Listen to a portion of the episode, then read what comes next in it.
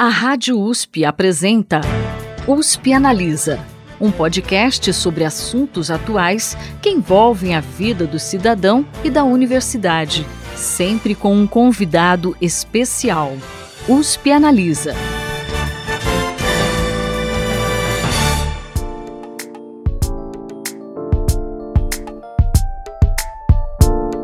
De intensos ataques durante a última gestão do governo federal, a ciência brasileira agora busca se recuperar.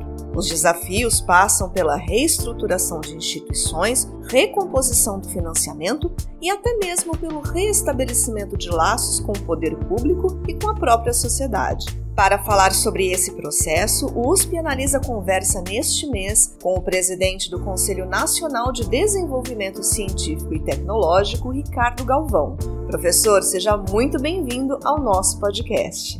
Obrigado, Thaís, obrigado pelo convite. Sempre é muito emocionante para mim falar com a comunidade da USP. A gente sabe que a ciência brasileira passou por uma série de dificuldades durante os quatro anos da última gestão, o que inclui não só ataques à credibilidade das instituições, como também corte severo de recursos. Por isso, eu gostaria que o senhor começasse a nossa conversa dando um panorama de como encontrou a estrutura do CNPq assim que assumiu como presidente do órgão. Sim, Thaís, tens razão que o ataque foi imenso e, mais do que isso, havia aquele discurso negacionista, até desestimulando a apreciação pela ciência. Para falar sobre o CNPq, como eu encontrei, tem que falar um pouquinho antes, porque eu fiz parte da equipe de transição. E na equipe de transição, nós fizemos um levantamento detalhado de como estava o sistema científico-tecnológico brasileiro e vimos o desmonte que foi feito, em particular no Ministério de Ciência e Tecnologia. Mas eu, pessoalmente, na equipe de transição, não olhei muito os detalhes do CNPq, que eles foram feitos pelo professor Glaucio Oliva, de São Carlos, que foi presidente do CNPq. Então, quando eu decidi aceitar a indicação para o CNPq, fui olhar os dados que nós tínhamos, né? fiquei um pouco preocupado, mas vi que o desmonte no CNPq não foi tão grande como nós vimos no resto do Ministério. Por duas razões, aqui eu quero reconhecer a atuação do professor Evaldo, que é presidente do CNPq, que procurou manter a instituição funcionando da forma correta, atendendo a comunidade científica, apesar de todos os cortes, apesar da quebra do quadro pessoal, e os próprios servidores do CNPq que tiveram resiliência e souberam manter a instituição atendendo, dentro do possível, né, as demandas da comunidade científica brasileira. Então, tem alguns problemas mais de ordem estrutural que tem que ser acertado, mas não que tenha que drasticamente ser alterado. Quais são as ações que o senhor pretende realizar no CNPq pensando tanto no quadro de servidores para melhorar a estrutura, quanto em recursos orçamentários e também na infraestrutura de tecnologia da informação, já que a instituição sofreu recentemente um ataque hacker e também passou por um apagão de dados na última gestão. É, esses são pontos importantes, Thaís, porque além da redução orçamentária, que felizmente esse ano conseguimos recuperar substancialmente, eu devo dizer, uma PEC da transição, passamos de 1,45 bilhões, não lembro bem o número, mas 1,9. Então, isso foi uma recuperação importante que nos permitiu dar aumento nas bolsas de mestrado, doutorado, iniciação científica, etc., né? e ter um pouco mais de recurso para investimento. Mas, mesmo assim, do ponto de vista orçamentário, o que ocorreu nos últimos anos, não só um decréscimo do orçamento, mas uma diminuição grande dos recursos para fomento e manutenção do CNPq. Então, atualmente, o CNPq gasta cerca de 90% de seus recursos no provimento de bolsas e só 10% para investimento em projetos de pesquisa e a própria manutenção do CNPq. Então, nesse momento, nós estamos com a nova diretoria indicada, que é gente de muito bom nível. Então, nós vamos procurar agora trabalhar fortemente, porque tá, está no momento propício. Exatamente agora, início de governo, nós trabalhamos no PPA, o Plano Plurianual. Então, vamos trabalhar para colocar mais recursos, aumentar os recursos do CNPq, mas principalmente investimentos. Não vamos diminuir das bolsas de jeito nenhum, mas queremos que a proporcionalidade foi como já foi historicamente no passado no CNPq. Essa primeira ação muito importante com relação a recursos. A segunda que bem mencionaste, porque como 10% era para investimento, mas também para manutenção, nós temos um problema seríssimo com as nossas duas plataformas principais, a Lattes e a plataforma Carlos Chagas, que tem que ser modernizada, aprimorada. Há cerca de 10 anos foram desenvolvidas, umas, inclusive, a Lattes não temos todos os programas atuantes, a empresa já acabou, então temos que investir recursos e o par de pessoal tem muito pouco. Inclusive, estamos estudando agora a possibilidade de fazer, então, um processo de contratação temporária civil, usando a possibilidade da nova lei trabalhista. Primeiro isso. Depois, vamos propor no PPA, isso ainda está sendo elaborado, que tenhamos uma ação separada dentro do orçamento da União para as plataformas. Recursos destinados diretamente para as plataformas, que não saia só dos recursos CNPq, porque é essencial modernizar as plataformas. Por exemplo, a plataforma Lattes, Otaís, nós temos da ordem de 7 milhões e 500 mil usuários. Destes, só cerca de 1 milhão e 400 mil são da área científica. Então veja que a plataforma Lattes é uma plataforma essencial para o Brasil. Muita gente utiliza a plataforma Lattes. Ela é um dos retornos que o CNPq dá à sociedade brasileira. Então vamos investir sim, estamos trabalhando. Temos uma colaboração muito forte com a RNP, a Rede Nacional de Pesquisas, que faz toda essa parte de internet para pesquisa. Temos trabalho com ela ela está nos ajudando a desenvolver todos os métodos para os ataques. Na verdade, não foi nas últimas semanas, não foi um, mas foram cinco ataques hackers, muitos sérios. Nós estamos resistindo, mas temos que ter uma atuação até preventiva. Isso não é fácil. E isso não tem solução definitiva. Isso é uma doença que sempre existirá e nós temos sempre que estar preparados para evitar que seja atacada. Então, nós vamos atuar certamente nesses dois pontos de uma forma bastante assertiva. E como o senhor bem mencionou, um dos seus primeiros anúncios como presidente do CNPq foi o aumento do valor das bolsas de pesquisa, que estavam sem reajuste há quase 10 anos. Apesar desse incremento em 40% para os alunos do mestrado e doutorado, 27% para os pós-doutorandos e 75% para iniciação científica e docência, a gente sabe que isso não é suficiente para compensar toda a inflação do período. O senhor pretende instituir alguma política de reajuste? Como que estão as tratativas nesse sentido? Bom, no caso das bolsas de mestrado e doutorado especificamente, a avaliação da Agência Nacional de Pós-Graduação é que para compensar a inflação de 2013 para cá, o aumento teria que ser da ordem de 70%. Mas nós sabemos que em nada nós podemos compensar diretamente a inflação, né? e seria ingênuo de nossa parte pensar que o novo governo vem e resolve todos os problemas. Então, fizemos o máximo possível. Aliás, algumas das sociedades científicas que mandaram mensagens para a equipe de transição propunham um aumento só de 30% porque o aumento do CNPq e da CAPES, nós articulamos para que os aumentos fossem compatibilizados, afeta também as fundações de amparo à pesquisa estaduais. Então, o próprio presidente da Fundação de Amparo à Pesquisa, aliás, da Confederação, CONFAP, professor Odile Lagostin, mencionou que algumas FAPs se sentiram agora numa situação difícil. Então, não é simplesmente dar o aumento permitido pelo orçamento ou não, mas tem uma articulação muito grande. E foi o aumento, Thaís, emergencial. Foi o aumento principalmente proposto pela Academia Brasileira de Ciência e pela Sociedade Brasileira de Progresso da Ciência. Eles foi levado em conta e fizemos o aumento dentro daquela perspectiva. Agora, não podemos manter uma situação que as bolsas de mestrado e doutorado desde 2013 não tiveram aumento, e tem outras bolsas também importantíssimas, que são as bolsas de fomento empresarial, por exemplo, e as bolsas DTI, que não têm aumento desde 2010. Então, o CNPq está agora fazendo um estudo detalhado de como aumentar essas bolsas. Mas retornando mesmo às de mestrado e doutorado, que são absolutamente essenciais, e pós-doutorado, do ponto de vista acadêmico, nós vamos fazer um estudo para que tenha um reajuste anual. O problema é claro que isso não depende só no CNPq, depende do Ministério da Fazenda, depende da Casa Civil, né? Então não é uma decisão só nossa, nós temos que elaborar planos e ter aprovado a nível mais alto do governo.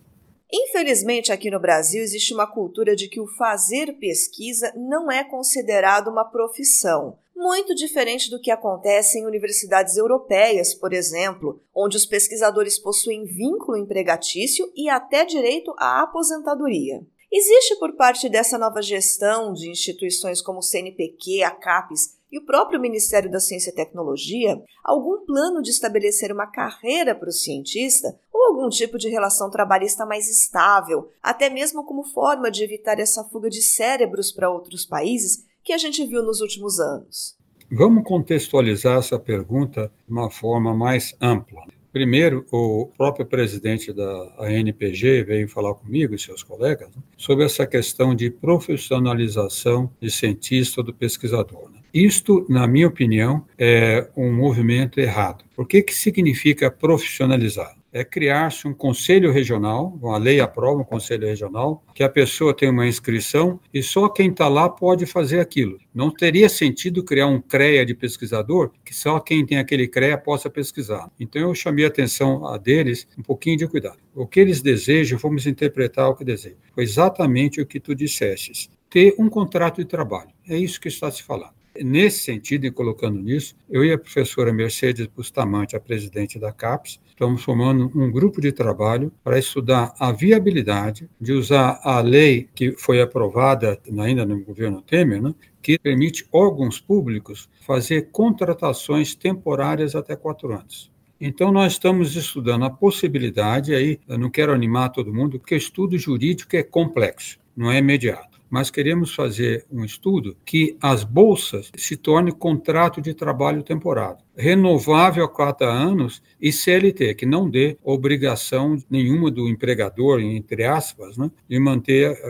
Eu fiz meu pós-doutorado na Holanda e eu era da equipe que julgava exatamente esses contratos de trabalho quando eu estava lá. Eram renovados a cada ano, baseado em relatórios e durante quatro anos. Não era mais renovável. Se não me engano, a Argentina tem isso também, o SEMAT na Argentina tem isso. Então, isso está sendo estudado. Isso seria a profissionalização, entre aspas, que eu entendo que os jovens queiram. Não sei se isso vai ser possível, mas pelo menos queremos que uma coisa que já se foi bem falada há muito tempo e nunca foi implementada, que pelo menos eles têm, por exemplo, um seguro de saúde contemplado. Então, essas medidas sendo tomadas, eu espero que, se o estudo for aprovado, a pós-graduação seja mais atrativa pelos alunos. Porque tens razão, para eles, não basta só o valor da bolsa, eles querem ter algum tipo de segurança no seu trabalho. E isso vai nessa direção do contrato temporário de trabalho.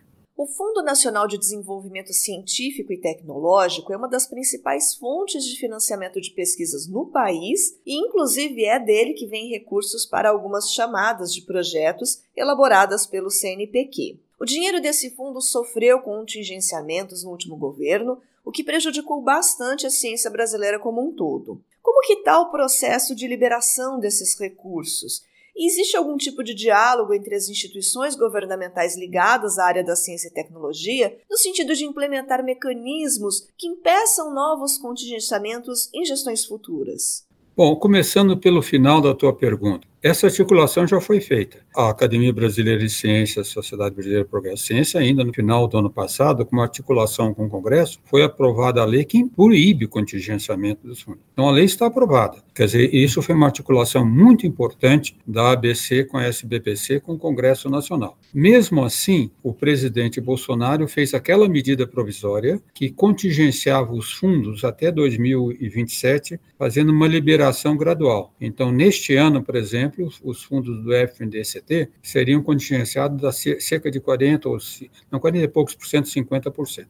Na equipe de transição, nós fizemos a proposição que o governo, ao logo entrar, articulasse com o Congresso, que a medida provisória fosse tirada do Congresso não conseguimos êxito nisso, mas conseguimos um acordo com o presidente da Câmara Federal, o deputado Lira, né, de não colocar em votação. E com isso ele não colocou em votação o fundo e que caducou no comecinho de fevereiro. Mas caducou não significa que os recursos retornem, que cerca de 4 bilhões e pouco de reais, porque não estavam previstos no orçamento porque como ele fez a medida provisória, não previu no orçamento. Então, o governo atual vai ter que fazer então uma requisição ao Congresso de complementação orçamentária. Isso não foi feito ainda. Eu sei que está sendo estudada pela Casa Civil. A ministra Luciana Santos está participando das discussões, outros ministérios. Sendo aprovada, então nós teríamos mais pouco mais de 4 bilhões de reais, que seria realmente um grande fôlego, não? Mas eu tenho plena confiança que o atual governo respeitará a lei. E a lei já proíbe contingenciamento. Segundo dados do Ministério da Ciência, Tecnologia e Inovação, as mulheres atualmente ocupam 60% das bolsas de iniciação científica, mas representam apenas 35% das bolsas de produtividade, que correspondem ao topo da carreira científica no Brasil. Que ações a sua gestão à frente do CNPq pretende implementar para reduzir essa desigualdade de gênero na ciência brasileira? Bom contextualizar também historicamente. Atualmente, as mulheres, nas bolsas de iniciação científica, como disseste, elas quase 70% nas bolsas CNPq, e em mestrado e doutorado atingiram a equidade, né? cerca de 50% homens e mulheres, alguma, hoje, nesse ano, um pouquinho mais mulheres em doutorado e em mestrado. Bem disseste, na bolsa de produtividade e pesquisa não é assim. Os homens né, estão com 70%, um pouquinho menos, desculpe, 65%, mas o que interessa é que essa diferença ela vem desde 2016 e tem se mantido. Agora, essa é a consequência, primeiramente, vamos analisar bem o dado, uma consequência da evolução histórica. Porque há 10, 15 anos atrás,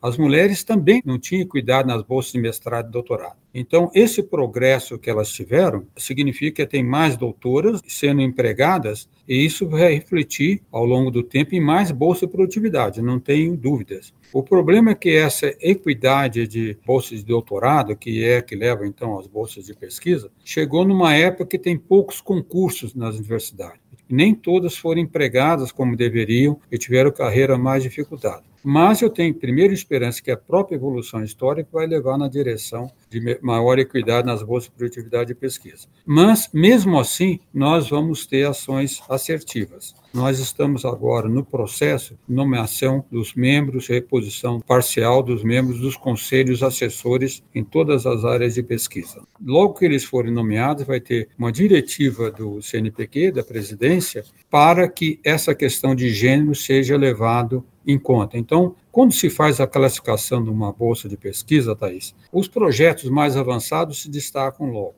Mas a grande maioria que fica no meio, há pouca diferenciação. Aliás, a professora Márcia Barbosa, que agora é secretária do Ministério de Ciência e Tecnologia, ela fez um estudo muito bom, mostrando que essa diferenciação, se variasse, não significaria mudança nenhuma. Então, nós temos que passar ao CEAS, na verdade, não é só a igualdade de gênero, diretiva em três aspectos. Que, é, quando houver igualdade, mais ou menos, de projetos, na decisão seja levado em conta igualdade de gênero, a questão racial, que eu vou falar sobre ela agora mesmo, e a questão de distribuição territorial. Na igualdade de gênero, sabemos como fazer. Na racial é mais complexo, porque nós não temos os dados históricos. Os pesquisadores não eram requisitados a colocar a raça ao fazer sua aplicação. Nós temos agora, agora eles colocam, não é obrigatório, nunca será obrigatório, mas muitos colocam quando assim o desejam. Então, nesse ano, nós já temos levantamento sobre isso. E o outro é a questão territorial. Então, quando se coloca, faz uma equiparação entre projetos mais ou menos no mesmo nível, até com pouca diferenciação, mas que venha, por exemplo, de regiões como o Norte, o Centro-Oeste, ou locais que tenham menos qualidade, que isso seja levado em conta ao atribuir as bolsas. Então, essas são as medidas que nós tomaremos mais assertivas para tentar uh, reverter essa desigualdade. No evento em que houve o anúncio do reajuste nas bolsas da CAPES e do CNPq, o presidente Lula falou sobre a possibilidade de trazer a ciência para a formulação de políticas públicas estratégicas. Qual a importância dessa sinalização e como que o senhor pretende dialogar com o governo para ajudar a tornar isso uma realidade, ou seja, realmente trazer a ciência para a formulação de políticas públicas? Eu vou falar sobre isso só para fazer um comentário ainda sobre a pergunta anterior, que tem algo que eu não disse. O CNPq, na questão de gênero, sempre teve programas muito propositivos para incluir mulheres na ciência, né? chamado Programa Meninas na Ciência. Vocês viram que agora, recentemente, a ministra Luciana Santos anunciou a chamada que nós vamos colocar 100 milhões de reais para as chamadas nesse programa de Meninas na Ciência. Só para ter uma ideia da dimensão disso, e o CNPq tem vários, já tem historicamente várias medidas, valorizar cientistas, etc., muito elogiados. Os dois programas anteriores de Mulheres na Ciência foi 8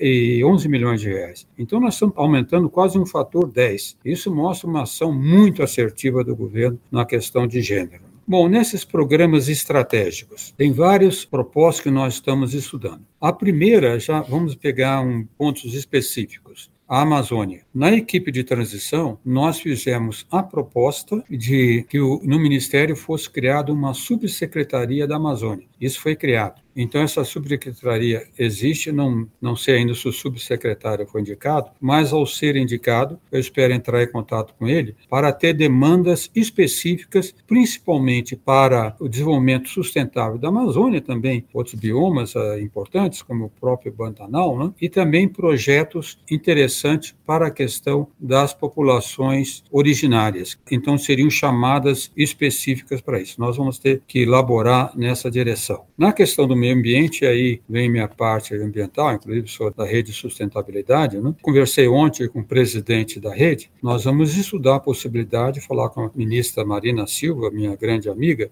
que nós façamos uma colaboração com o Ministério do Meio Ambiente para também ter chamadas diretamente relacionadas à questão do desmatamento e desenvolvimento sustentável usando a biodiversidade da Amazônia. Já teve no passado, mas queremos reforçar essas ações. Né? Veio uh, recentemente o professor Saraiva, da Escola Politécnica, veio nos conversar conosco e nós vamos estudar agora com ele também fazer chamadas de projetos especiais para a questão da fome, da alimentação para diminuir o problema, então, estudos que vão nessa direção. Já existe um Instituto Nacional de Ciência e Tecnologia, um INCT, né, que estuda a questão da fome, mas talvez nós possamos ampliar essas iniciativas. E outras que estamos ainda estudando, estou esperando toda a diretoria assumir para especificar com cuidado.